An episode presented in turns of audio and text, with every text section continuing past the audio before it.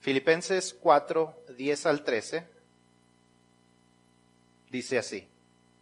En gran manera me gocé en el Señor, de que ya al fin habéis revivido vuestro cuidado de mí, de lo cual también estabais solícitos, pero os faltaba la oportunidad. No lo, diga, no lo digo porque tenga escasez, pues he aprendido a contentarme, cualquiera que sea mi situación. Sé vivir humildemente y sé tener abundancia. En todo y por todo estoy enseñado, así para estar saciado como para tener hambre, así para tener abundancia como para padecer necesidad. Todo lo puedo en Cristo que me fortalece. Señor, te damos gracias por tu palabra y te damos gracias porque nos hablas a través de ella. Te pedimos que tú hables a nuestras vidas, a nuestros corazones, que nuestra mente y nuestro corazón estén abiertos y dispuestos para recibir tu enseñanza, que estemos dispuestos a ser hacedores y no solamente oidores de tu palabra. Padre, como siempre te pedimos, Señor, por nuestros hermanos alrededor del mundo, que no tienen la libertad, Señor, de pronunciar tus palabras, Señor, de pronunciar tus enseñanzas y lo tienen que hacer a escondidas. Pedimos que tú les bendigas donde ellos están, les fortalezcas y les traigas esperanza a sus vidas y a sus corazones, aun cuando tu palabra se comparte de manera clandestina. En el nombre de Jesús oramos y te pedimos todo esto. Amén. ¿Pueden tomar sus asientos?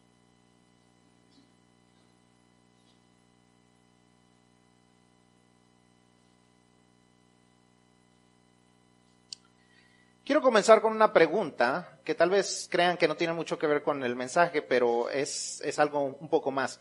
Eh, ¿Qué es la iglesia para usted? ¿Qué es la iglesia para usted? Para muchos es el edificio en el que estamos. Y dice la gente, vamos a la iglesia. Como cuando decimos, vamos al Walmart, vamos al Albertsons, vamos a la tienda, vamos a la iglesia y creen que este lugar es la iglesia. Para otros es la institución registrada ante el gobierno federal o estatal. La iglesia es Eisol Avenue, esa institución reconocida por el gobierno. O aquella que es reconocida como una organización no lucrativa. Pero en realidad eso no es la iglesia, o por lo menos no es en lo que nos vamos a estar enfocando como la iglesia en las próximas cinco semanas que vamos a estar hablando en, estos diferentes mensajes. Cuando me, me refiera yo durante las próximas semanas a la iglesia, mayormente me voy a estar refiriendo a ustedes y a mí al conjunto de personas que formamos la congregación, a cada uno de los que estamos aquí, que creemos eh, que es importante lo que estamos aprendiendo de parte de Dios. Cada uno de los que, que estamos aquí, que hemos creído en Jesucristo como nuestro Señor y Salvador, que formamos parte del cuerpo de Cristo, eso es la iglesia. Así que cada, cada vez que estemos hablando durante las siguientes cinco semanas acerca de las finanzas de la iglesia, a eso es a lo que me voy a estar refiriendo. Eh, aquellas cosas que, que Dios quiere hablarnos a cada uno, porque cada uno de nuestros hogares, cada una de nuestras personas, cada una de nuestras carteras tiene el potencial de estar haciendo lo que Dios quiere que hagamos si nosotros estamos dispuestos a escucharlo. Cada uno de los que estamos aquí tenemos el potencial de vivir una paz financiera, siempre y cuando nos apeguemos a los principios principios de Dios y nos apropiemos de las características que estudiaremos durante las próximas cinco semanas. As I talk about the church during the next five weeks, I'm going to be talking about you and I. I'm not talking about this building. I'm not talking about the institution, the nonprofit organization. I'm talking about you and I. Because each one of us is said to be taught by what God wants to speak into our lives as His children. And so long as we are willing to listen and do what he tells us to do, we have the potential to live in financial peace as a church. La Biblia nos enseña que hay por lo menos cinco características que son parte de una iglesia que va en camino a la paz financiera. Y durante las próximas cinco semanas vamos a explorar cada una de estas en detalle. Veremos que en una iglesia que va en camino a la, a la paz financiera, número uno, confía en Dios completamente. Número dos, ahorra dinero consistentemente. Número tres, maneja sus finanzas apropiadamente. Número cuatro, abraza la misión de Dios apasionadamente. Y número cinco, es generosa extravagantemente. Estas son cinco características de una iglesia que está en camino a la paz financiera. No esta iglesia, no este edificio, no esta organización, usted y yo. Si estamos dispuestos a, pra- a practicar los principios que Dios nos enseña en su palabra, en su completo consejo, y nos dice cómo hagamos las cosas, podemos vivir la paz financiera y sobre todo podemos vivir el plan que Dios tiene para nosotros. Hoy comenzamos entonces con este primer principio. Una iglesia en camino a la paz financiera comienza, eh, confía, perdón, en Dios completamente. Y esa confianza se basa en el contentamiento. En los versículos que leímos encontramos a Pablo escribiéndole a quién? A los filipenses. Es la carta a los filipenses, le estaba escribiendo a quién? ¿Eh? A los filipenses, ¿verdad? Entonces, le está eh, escribiendo a la iglesia que está en Filipos. Pablo les escribe esta carta mientras está sentado en una cárcel a causa de su fe. No tenía libertades, no había privacidad y no tenía la seguridad de que iba a ser libertado. Eso hace que sus comentarios acerca de la satisfacción y el contentamiento sean aún más poderosos. Este es un hombre que como fariseo y líder judío un día tuvo todo en el mundo. Tuvo poder, tuvo prestigio, tuvo respeto y posesiones, pero ahora estaba en la cárcel.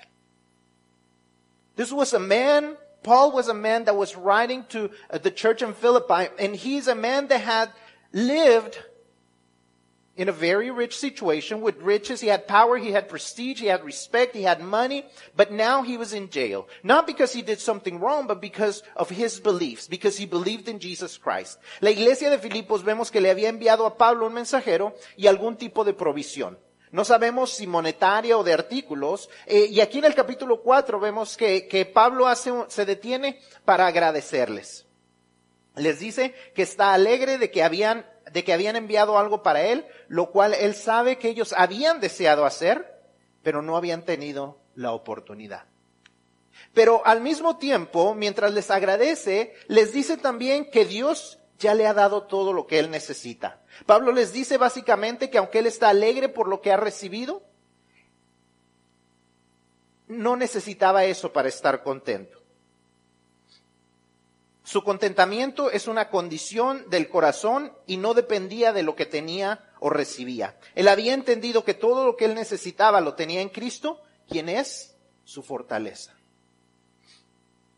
Eso es el contentamiento. Imagínese usted estar en un lugar donde usted no pertenece, donde ha perdido todo, donde está sacrificando su vida por el mensaje del Evangelio. Y aún en ese lugar poder decir, estoy contento. He aprendido a estar contento. La realidad es que vivimos en un mundo donde el contentamiento es una palabra difícil de ver. En medio de una cultura impulsada por el consumismo de hoy. Vivimos en la cultura más comercializada de la historia. El estadounidense- promedio ve más de 3.000 comerciales al día. Un niño nacido hoy probablemente verá más de un millón de comerciales antes de los 20 años. Y el propósito de esta mercadotecnia es llevarnos a aceptar dos puntos importantes. Necesitas lo que estamos vendiendo y necesitas obtenerlo ahora. You see, we live in a world where it's hard to speak about contentment because all you see around you is discontent. We live in a commercial society in which you are told that what you don't have is exactly what you need. On average, statistics say that we see 3,000 commercials a day. And a child that was born, from the time he was born to the time he's 20, he will see more than 1 million commercials, different commercials. And those commercials are made to, te- to teach you two things. You need what we're selling and you need it now. You will not be happy until you have it. That is what we are told. You cannot be content with what is around you. Y nos guste admitir o no esto, eh, la verdad es que esos mensajes nos han pegado en el corazón. Nos gustan las cosas. Nos encantan las cosas. Algunas personas son más minimalistas y dicen que se están deshaciendo de cosas. Pero muchos nos deshacemos de cosas para qué? para hacernos de más cosas. Nos encantan las cosas. Andrés Gutiérrez, el, el, economista que estamos estudiando por las tardes, a esto le llama en un artículo cositis. Él lo describe como un trastorno psicológico que produce hambre de más Sí, ahí está. un trastorno psicológico que produce hambre de cosas y más cosas y nunca se está satisfecho. Es una enfermedad que siempre te tiene con ganas de más y más. Es como un virus que no para. Dave Ramsey calls this same thing stuffitis. Stuffitis, the desire to have more and more stuff. It is like a disease that is within us that makes us want more and more and never be satisfied. It is like a virus that is eating us up alive until we get something else and we want it now. And that causes financial nearsightedness. How many of you are, here are nearsighted or you know that you're nearsighted? You need glasses because you can't see far away. See, many of us have financial nearsighted. We want what is right and we don't think about what is over there. Every, everything that is farther away, next year, in five years, in ten years, it just looks blurry, so we don't worry about it. We worry about what we have right here, right now, and we want it, and we want it now. La cositis nos causa miopía financiera. ¿Usted alguna vez le, le han dicho en el doctor, en el oculista que tiene miopía? ¿Que es miope? La miopía es, una, anomalía en los ojos que produce una visión borrosa o poco clara de los objetos le lejanos. Yo tengo ese problema, yo puedo leer bien sin mis lentes, pero sin lentes yo no puedo ver de lejos. Yo necesito tener mis lentes o mis, mis lentes de contacto para poder ver claro lejos. Eh, la miopía financiera es muy parecida. Lo que tenemos cerca lo queremos y lo quiero y lo quiero y lo quiero y lo quiero y me lo voy a comprar porque lo quiero, lo quiero, lo quiero, lo quiero. Y no nos importa lo que está a un año, a dos años, a cinco años, a diez años. Hasta que ya estamos ahí. Cuando estamos ahí, entonces decimos, ay, lo quiero, lo quiero, lo quiero, lo quiero. Yo, yo quiero retirarme, yo quiero retirarme. Ay, pero no tengo nada para retirarme porque allá no me preocupé del retiro. Somos jóvenes y decimos, yo quiero, yo quiero, yo quiero, yo quiero, quiero. Y en 10 años cuando tenemos los niños decimos, ay, yo quiero un carro, yo quiero un carro. Ay, pero no guardé porque me lo gasté ahí atrás. Vivimos en la era de la gratificación instantánea. Vivimos vidas de microondas.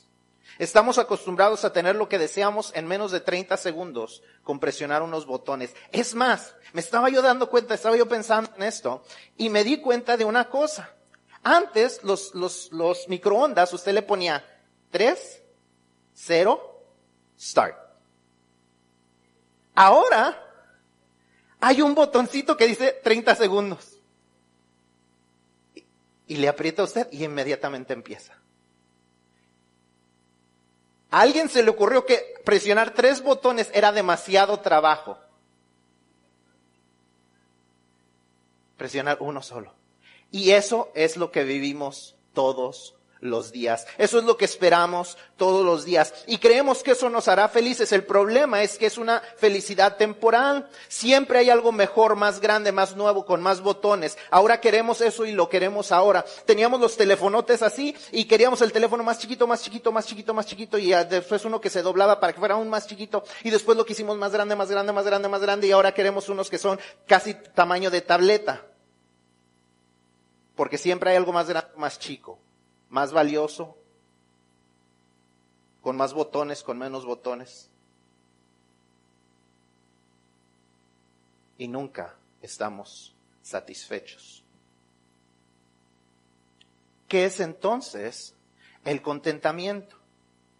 Si eso es lo que vivimos, si vivimos lo contrario al contentamiento, entonces reconozcamos lo que es el contentamiento. Si lo que nos va a llevar a la paz financiera es el contentamiento, tenemos que aprender a reconocerlo. What is contentment? I mean, we are not finding contentment in what the society tells us, so let's figure out what contentment is. El contentamiento en ocasiones puede llegar a ser difícil de describir, pero en sí el contentamiento ha sido descrito como cuando nuestra alma está en reposo cuando nuestra alma está en reposo.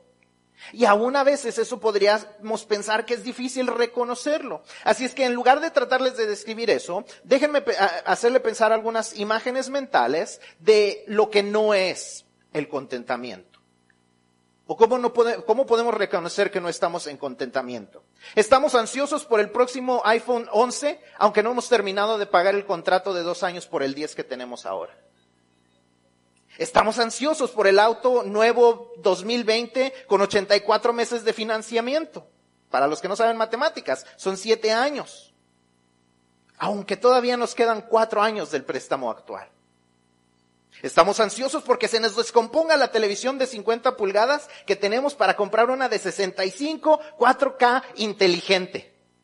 Aunque no sabemos usar la mitad de las opciones, ni vemos la diferencia entre HD y 4K.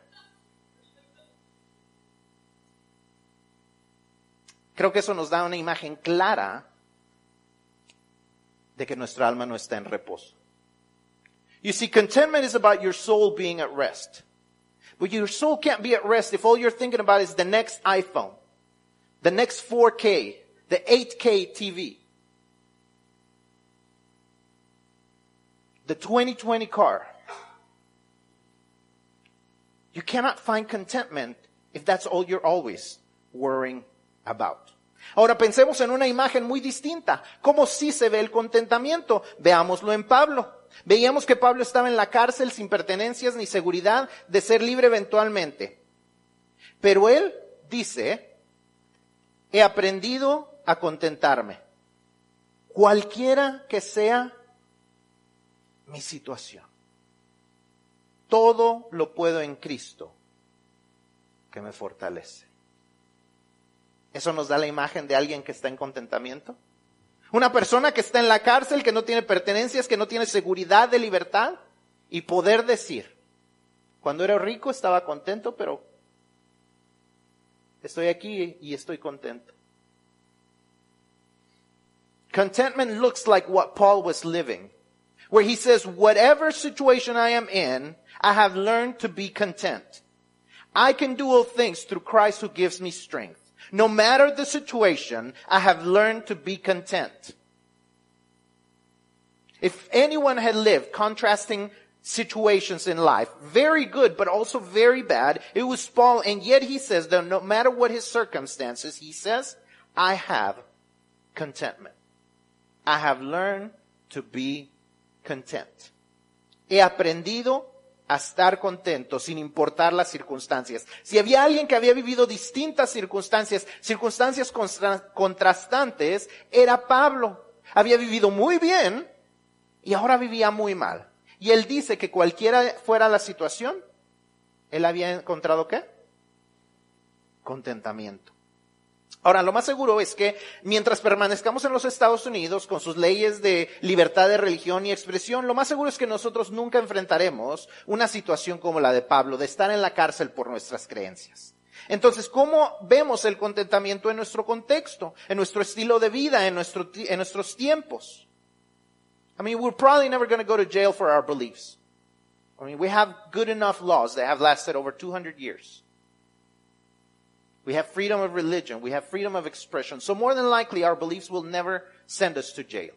So then what does contentment look like for us?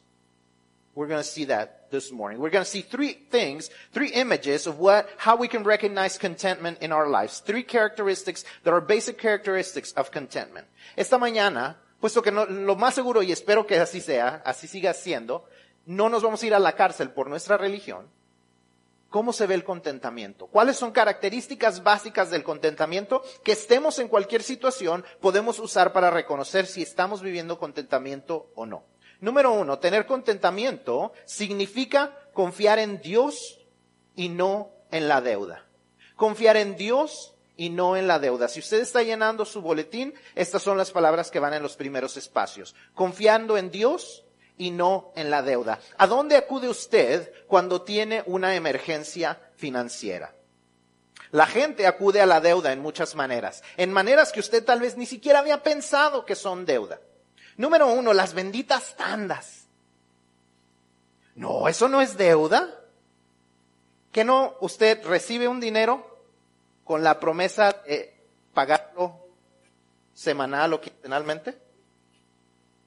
¿No es esa la definición de una deuda? Tal vez no pague intereses, pero es una deuda. Las tarjetas de crédito. El financiamiento de lo que necesitamos. Es que el niño necesita una cama. Al fin que son 60 meses para pagarla. Los préstamos del el banco. Eh, esta mañana fui a, fui a recoger unas donas y en donde ponen así la gente las tarjetas y cosas de negocios, había uno que decía, necesita un préstamo personal.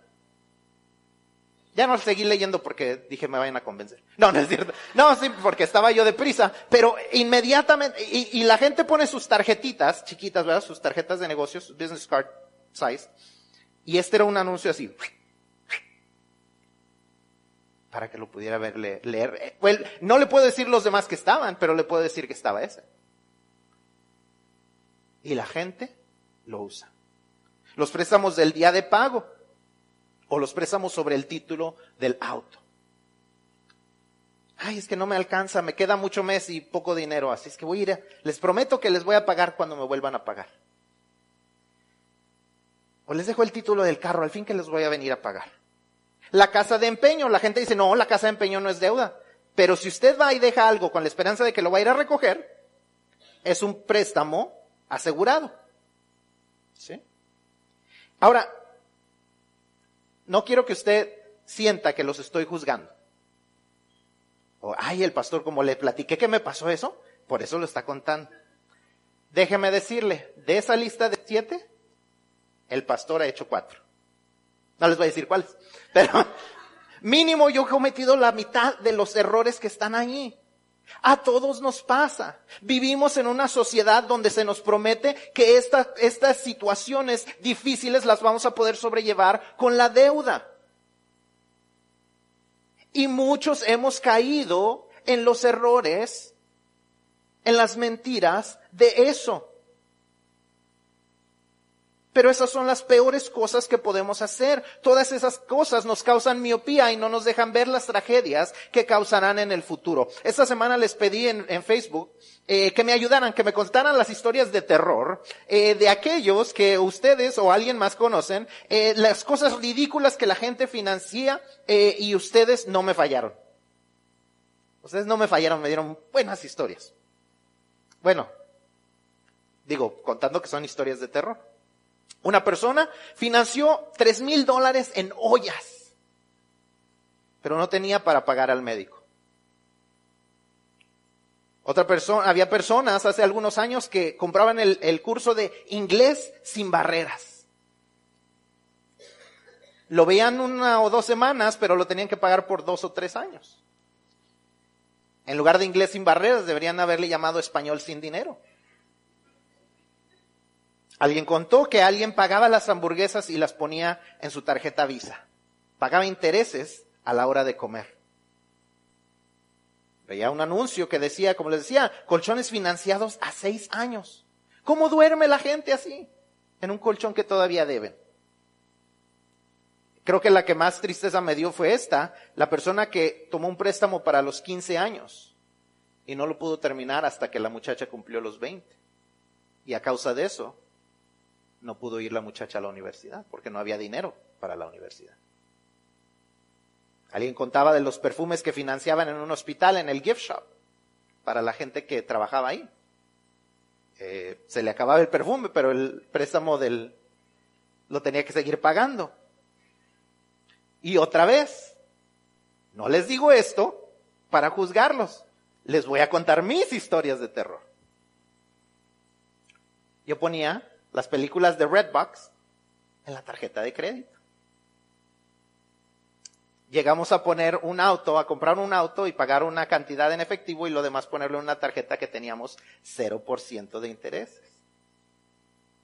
Y la peor, un tiempo me quedé sin trabajo y estamos el otro día revisando, destruyendo este papeles viejos, eh, uno de los estados de cuenta, veíamos que en esos meses había un estado, había un estado de cuenta que decía que nos habíamos ido, que habíamos, eh, eh, eh nos habíamos quedado en un hotel, o sea que habíamos tomado unas pequeñas vacaciones de dos días en la tarjeta de crédito, sin tener trabajo.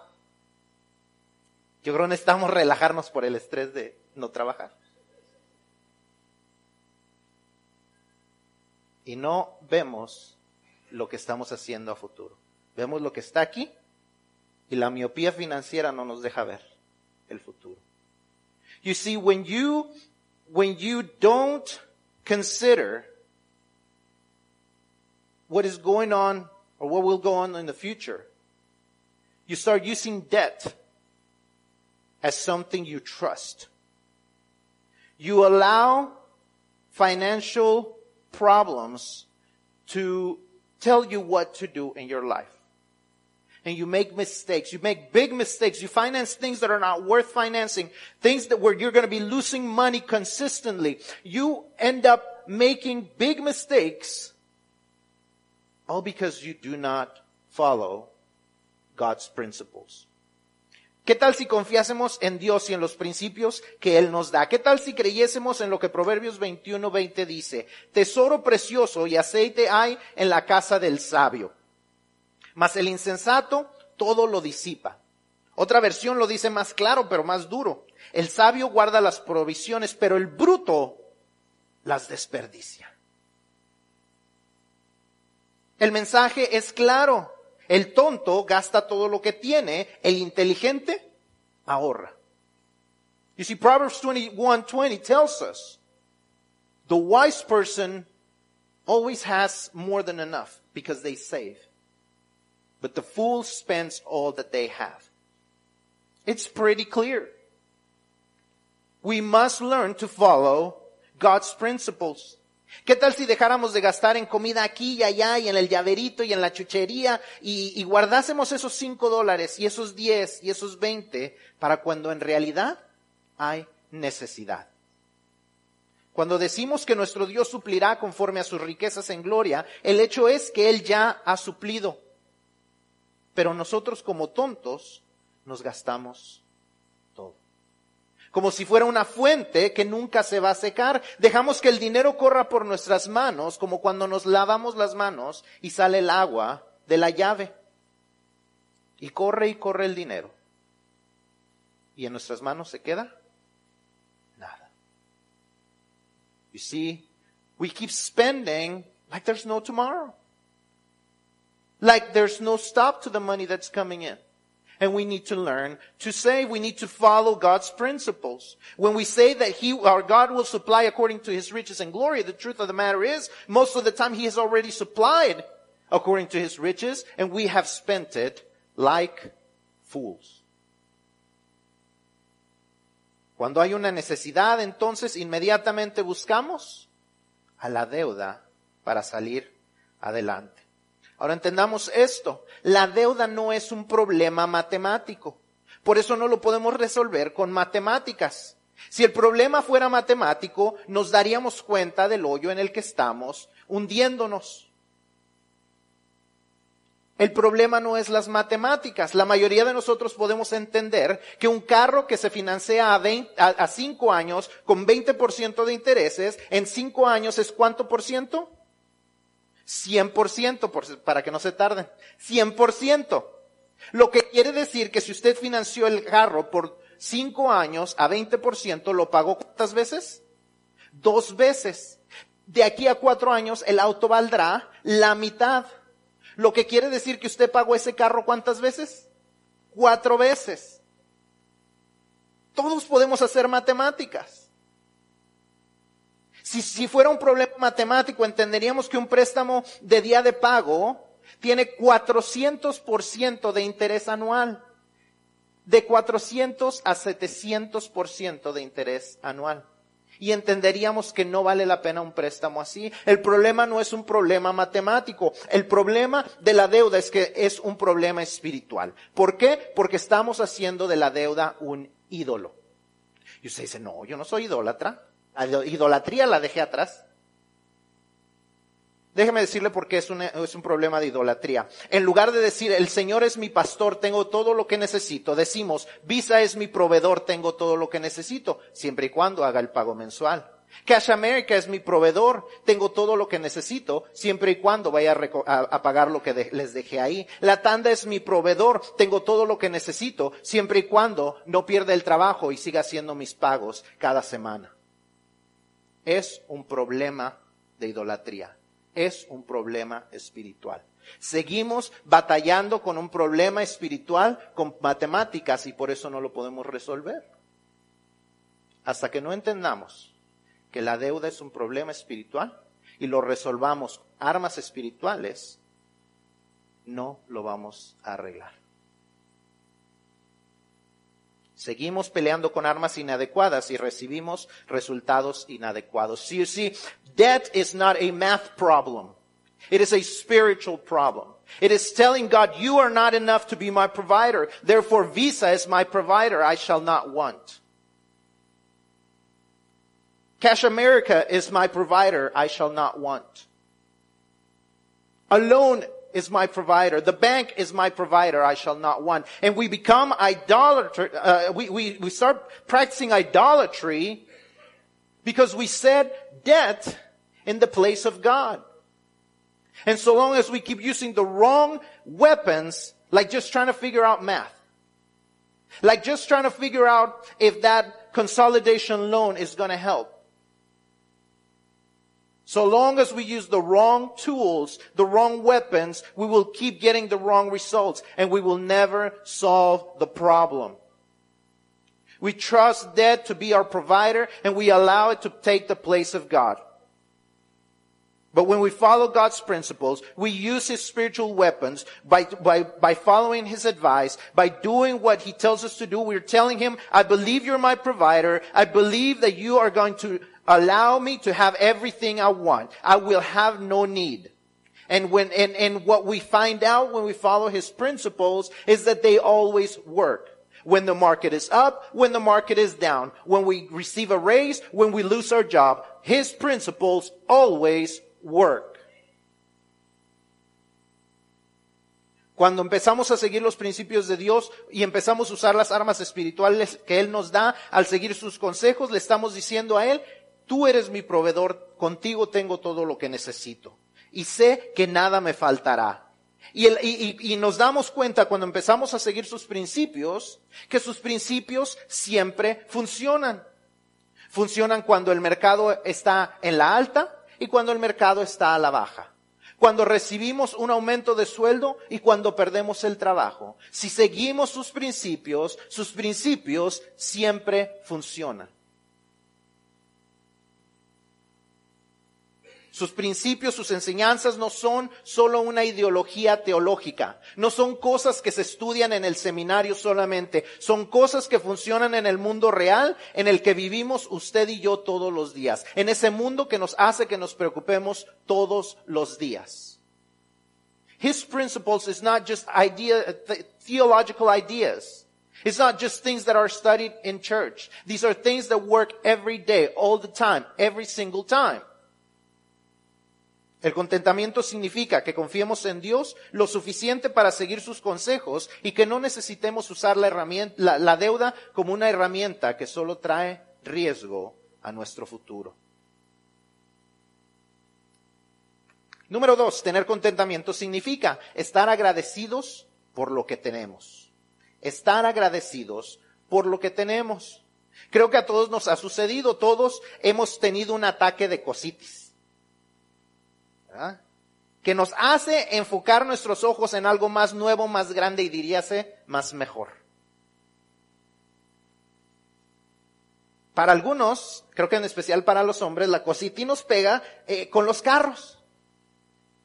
Muchos entramos a la agencia, ay, nomás, nomás voy a ir a ver. Y después de que nos idiotizan, digo, nos hipnotizan allá adentro, salimos con las llaves así. y con una, una sentencia de cadena de siete años, digo, un préstamo de 84 meses.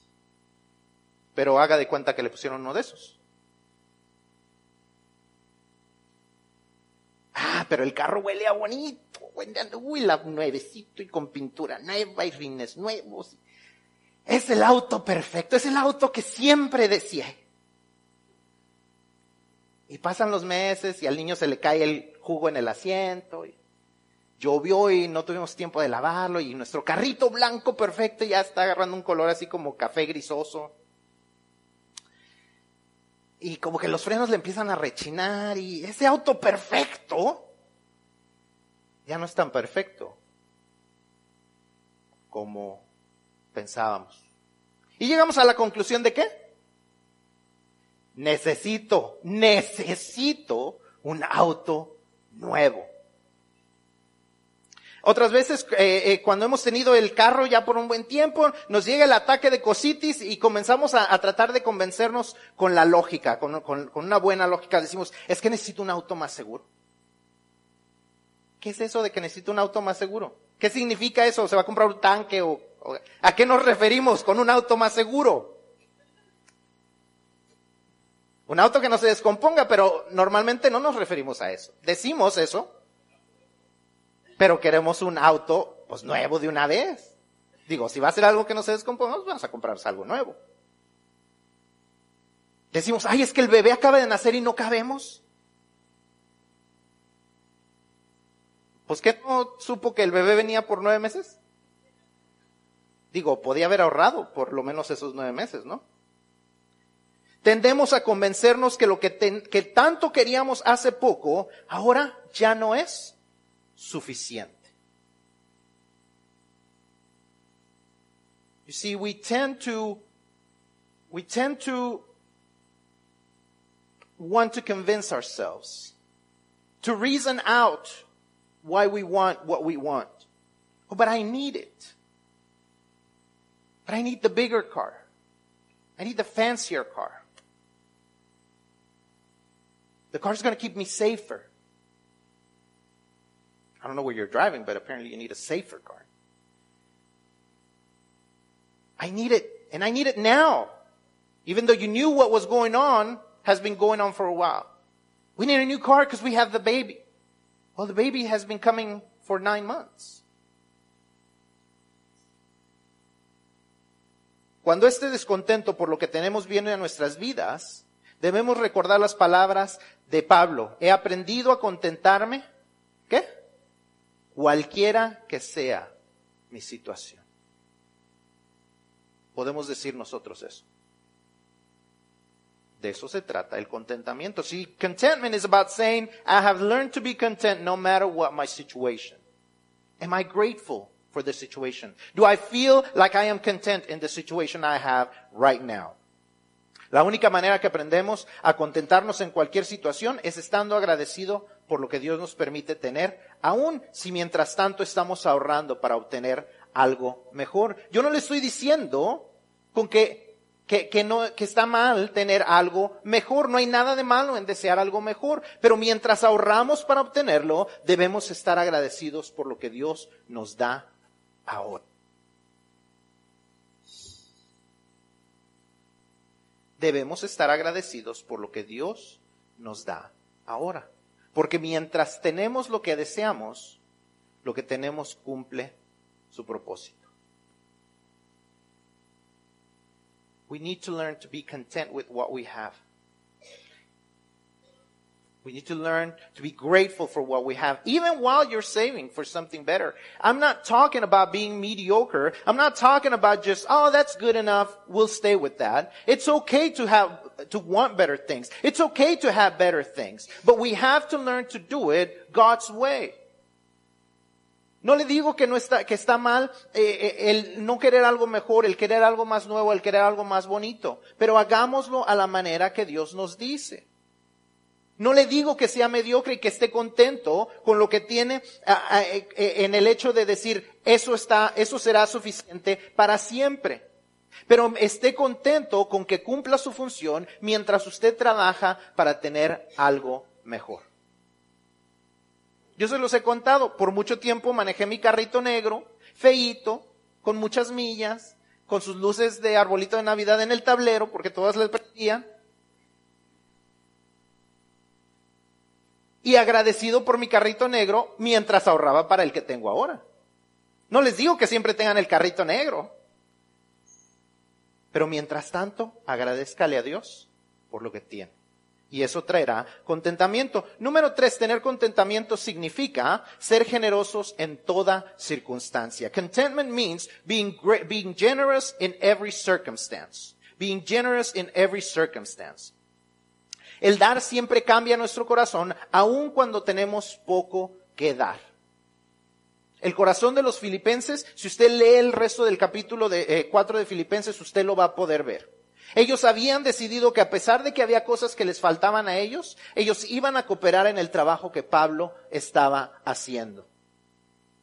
No eran ricos los filipenses. Los filipenses pasaban por necesidad, pero aún en medio de la necesidad ellos dijeron, vamos a enviarle algo a Pablo. Si ellos no le habían dado antes, vemos en el versículo 10 que dice, no es que ustedes no hubieran querido, es que no habían tenido la oportunidad. Su deseo, el deseo de su corazón era dar para el reino de Dios. Y dar al reino de Dios por medio de la iglesia debe ser algo que, también debemos desear nosotros. Dar al trabajo del reino por medio de la iglesia también nos cambia a nosotros. Nos ayuda a recordar de manera concreta que todo es de Dios, como dice Salmos 24.1. Everything belongs to God, says Psalms 24.1. And we are reminded of it every time we give to the work of the Lord. Every time we say, I trust you to give me enough with 90%, so I give you 10% of what you have already given me, we are saying, I believe this. I believe that it's a reality. You, no one can give the tithe if they do not believe that this is true. Nobody can give the tithe if they don't believe that 90% is going to be good enough. Dar el diezmo demuestra contentamiento porque no podemos dar si no estamos convencidos que Dios nos dará con el 90% lo suficiente para satisfacer nuestras necesidades. Nadie puede dar el diezmo si no cree que eso es una realidad. Nadie puede dar el diezmo si no cree que el 90% será suficiente. Pero cuando lo damos, le estamos diciendo a Dios, estoy contento con lo que me has dado. Dar para ayudar en las necesidades de otras personas nos ayuda a darnos cuenta que el mundo no gira alrededor de nosotros y que nosotros no estamos en las peores circunstancias. Los filipenses decían, sí, estamos sufriendo, pero por lo menos no estamos en la cárcel hay que mandarle algo a Pablo. You see, the world does not revolve around you. I don't know if you've been told that before, but if it's news to you, let me tell you that. The world does not revolve around you. And we are reminded of that when we give, not only to the church, but when we give to others. It acknowledges that we are not the ones that are worst off. I remember a long while back, it's probably been 12, 14 years. There was a person in need at church. So we collected food for her. But nobody told her that the food was for her. She was just told, or everyone was just told, there's, there's a family in need. We need you to bring something for this family. She brought something. In spite of her having needs, she decided that somebody else needed it more than her. She didn't know it was coming to her. But she understood that we have to give to find contentment. Yo me acuerdo, sería hace 12, 14 años, una persona, una familia de aquí de la iglesia, estaba pasando por necesidad, así es que recogimos una despensa y se dijo a la iglesia, necesitamos que traigan algo, no se dijo de para quién era, simplemente se dijo, necesitamos recoger una despensa. Y me acuerdo que esta persona, la mamá de la familia, trajo algo. ¿Por qué? Porque ella entendía que había personas que estaban en una situación peor que ella. Ella no sabía que la despensa era para ella, pero ella entendía que no estaba en la peor de las situaciones. El dar nos ayuda a recordar eso y nos ayuda a encontrar el contentamiento. Los filipenses podían decir esto, por lo menos no estamos tan mal como Pablo. Y nosotros a veces decimos eso, pero no hacemos nada al respecto. Decimos, ah, bueno, por lo menos no me va como esa persona, pero pues yo creo que se lo ha de merecer. Y tenemos que aprender a dar. Y, y, no tiene que ser dinero ni tienen que ser grandes cantidades. Un poco de fruta, leche, cereal o una bolsa de arroz puede hacer la diferencia entre que una familia cene o no cene. La generosidad es un reconocimiento que Dios suple y no nosotros. Y por eso nos trae contentamiento. El mundo no nos está dando un buen ejemplo del contentamiento. La cositis nos dice, obténlo ya, te lo mereces. Te lo mereces. Hace unos meses compramos una sala y fuimos a la mueblería y nos decía la señora, ay, cómpratelos de piel, te los mereces. La señora no me conocía.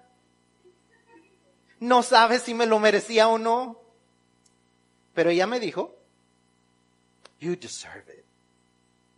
Te lo mereces. We went to a furniture store and they told me to buy the most expensive leather couches because I deserve them. She doesn't know me from Adam, but she says I deserve them. She doesn't know whether I work or whether I'm a drug dealer. She doesn't know whether I beat my wife and my kids, but she says I deserve them. The world tells you you deserve it even when you don't.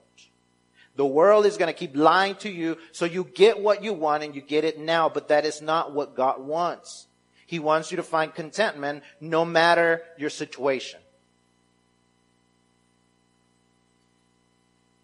Tenemos que activamente buscar el contentamiento. El contentamiento no, no pasa por accidente.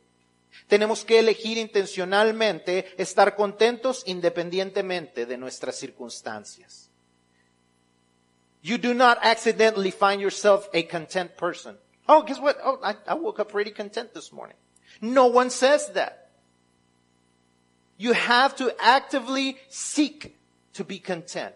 You have to intentionally find these reasons to be content, to be grateful, to trust God, to give to others. It's gotta be an intentional decision. Tiene que ser una intención, eh, una, una decisión intencional el decirle a Dios, confío en ti y no en la deuda, en dar para las personas que están en necesidad y dar eh, para, la, eh, eh, para el, extendimiento del reino. Es importante encontrar el contentamiento dando gracias por lo que tenemos, aun cuando trabajamos para tener algo más.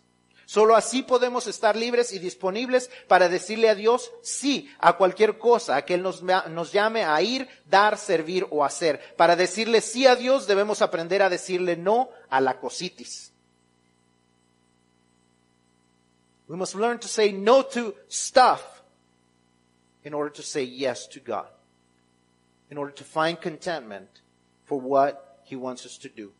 Nuestro anhelo debe ser vivir como nadie más para vivir como nadie más. Debemos dejar de compararnos como, con las demás personas y de desear lo que tienen las demás personas para no sufrir las consecuencias que sufren las demás personas. Si usted hace lo que los otros hacen, recibirá lo que los otros reciben.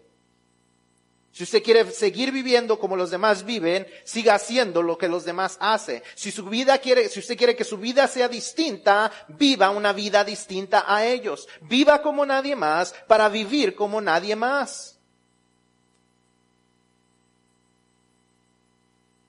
We must live like no one else if we want to live like no one else. You keep doing what you're doing, you're going to keep getting what you've been getting. If you keep li- living like everybody else is living, you're going to keep getting the same results that they are getting. You will never be happy with stuff. Somos administradores de lo que Dios nos da. Dios no nos pedirá cuenta por lo que no tenemos, pero sí nos pedirá cuenta por lo que tenemos y desperdiciamos queriendo alcanzar un estándar de vida que el mundo promovía y que nunca nos proveyó descanso para nuestra alma.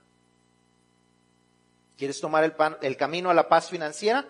Comienza encontrando el contentamiento donde estás, confiando en Dios y no en la deuda, estando agradecido por lo que tienes y siendo generoso en toda circunstancia. You want to find financial peace, it starts with finding contentment. Contentment in being in trusting God instead of debt, contentment in being grateful for what you have, and contentment in giving in every situation of your life.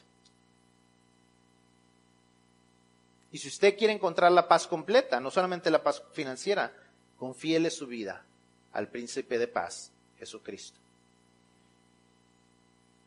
Él vino para darnos paz por medio de su muerte en la cruz y su resurrección tres días más tarde. Si usted no sabe lo que eso significa, venga y